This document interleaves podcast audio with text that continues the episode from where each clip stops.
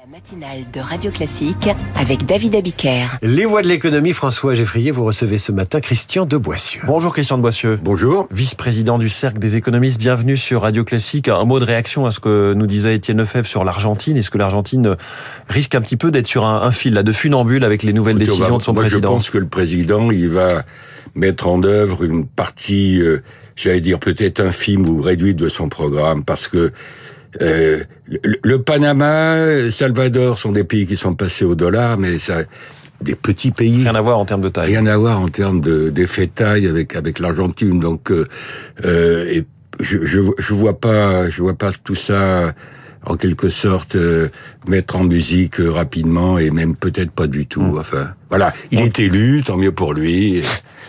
On le présente un peu comme un économiste euh, ultralibéral. Il manque ouais. peut-être un peu d'économie dans son background. Ben non, c'est, c'est un certain style d'économie ouais. euh, libertarien. Euh, on ne croit pas aux banques centrales, euh, on ne croit pas à la politique monétaire. On, on s'arrime complètement à la politique monétaire US. Alors, où sont les marges de manœuvre? Bon. Alors on parle de, de, ce sujet du jour en France, ça s'appelle étincelle avec ETI au, du mot, oui. au début du mot en majuscule. Emmanuel Macron veut mettre le paquet sur l'exportation, singulièrement du côté des PME. On part de plus loin que d'autres en France ah ben, On part plus loin en termes d'ETI, entreprises de taille intermédiaire. Nous partons plus loin que l'Allemagne. Nous avons à peu près la moitié des ETI allemandes en mmh. termes de nombre, et même plus loin que l'Italie.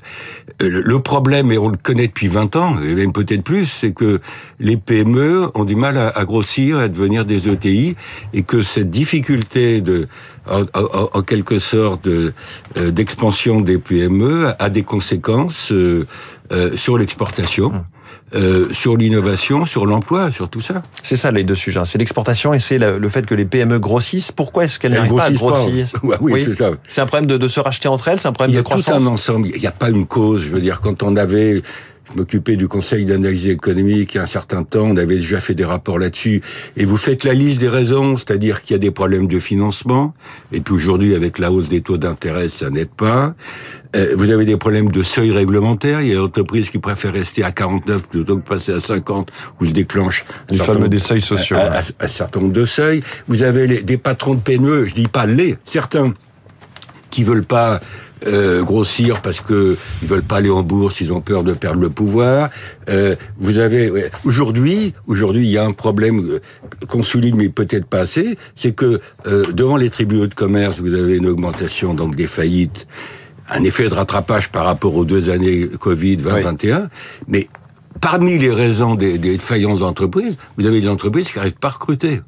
Bon, et, qui sont obligés de mettre la, clé sous le paillasson à cause de ça. Alors, la hausse des taux d'intérêt, difficulté de recrutement, seuil réglementaire, euh, un maquis dans les aides d'État, euh, c'est voilà. Est-ce que sur l'exportation spécifiquement, on a un problème culturel en France, c'est-à-dire de d'ambition, de savoir-faire, de d'oser. On a tout un ensemble de, de, facteurs qui pèsent sur la compétitivité. On dit parfois que le fait qu'on a un marché domestique relativement important fait qu'on ne pense pas tout de suite à aller plus loin oui, que enfin, sa zone Allemands, de confort. Les Allemands, ils ont aussi un marché mmh. domestique important, donc euh, je suis pas sûr que l'argument soit soit pertinent et, et, les Italiens également. Donc euh, je pense que c'est il y a un problème culturel où on, Bon, et puis on, on, met le paquet sans doute sur, sur, sur la demande intérieure, c'est-à-dire la, la, la, consommation, l'investissement des entreprises, c'est bien. Euh, re regardez notre déficit extérieur structurel, enfin c'est pas d'aujourd'hui, structurel, ça veut dire ça date depuis plusieurs décennies, et toutes les politiques qui ont visé à, à, en quelque sorte le réduire. Ça fait en gros depuis 2003 que le, le, commerce extérieur est en déficit euh, croissant. Alors avant, on comptait sur la dévaluation du franc, quand on avait le franc et qu'on pouvait dévaluer. Aujourd'hui, nous sommes dans l'euro et moi je suis ravi que nous soyons dans l'euro, donc je vais pas regretter. Je dis simplement que moi je suis frappé dans le plan qui est annoncé aujourd'hui par le président de la République et, et, sa ministre Olivia Grégoire, mais en charge des PME, c'est que on met l'accent sur la simplification administrative, c'est-à-dire l'idée du guichet unique. C'est pas nouveau. C'est un peu l'arlésienne, hein, oui. C'est pas nouveau. Moi, ça fait 20 ans que j'en entends parler et ça existe pas mal euh, du côté des des des des, entre, des start-up en, euh, en, matière technologique. Oui, c'est inspiré de ce qui se fait pour la French Tech. Alors, il y a un point sur lequel je voudrais revenir, c'est la question des commandes publiques. Mmh. Aux États-Unis, pays soi-disant libéral, ils ont mis en place en 1953 le Small Business Act. C'est un texte voté par PME, le quoi. Mmh. Ouais. aide aux PME dans tous les secteurs. Financement, il y a à peu près 20% euh, des commandes publiques aux États-Unis qui sont ciblées vers le tissu des PME. Au niveau européen, ça fait parce qu'il faudrait euh, régler le problème au niveau européen, pas au niveau franco-français, cette question de Small Business Act. Ça fait 15 ans que la Commission de temps en temps remet ça sur le tapis en disant voilà il faut réserver une partie des marchés publics d'État et, et, locaux. C'est pas vraiment la doctrine bruxelloise, hein, cette préférence. Oui, mais il faut savoir ce qu'on veut, c'est-à-dire que qu'est-ce qu'on veut? Euh, Je veux dire Bruxelles est pas contre les PME que je sache. Alors on a mis le paquet sur l'innovation, mais le paquet à juste titre sur l'écologie. Quand vous regardez les, les, plans de relance au niveau européen hum. suite au Covid, il y avait quand même une partie qui était ciblée vers le tissu des PME. On a un trop, peu de cohérence. On a trop joué l'intérêt des consommateurs et de leur pouvoir d'achat au détriment de l'intérêt des entreprises européennes? Bah, C'est-à-dire c'est tout le débat sur la politique de la concurrence à Bruxelles qui a, euh, qui a privilégié la protection des consommateurs, ce qui est très bien, au détriment un peu de la compétitivité des entreprises. Pour moi, en tant qu'économiste, je pense que la compétitivité des entreprises, ça, ça finit par servir mmh. les consommateurs. Il ne faut pas opposer les deux. Est-ce qu'on manque d'une vraie diplomatie économique? C'est l'un des sujets mis en avant aujourd'hui par Emmanuel Macron. Oui, mais je me souviens que quand Laurent Fabius avait été ministre des Affaires étrangères, il avait mis le paquet. Pendant le quinquennat sur... Hollande.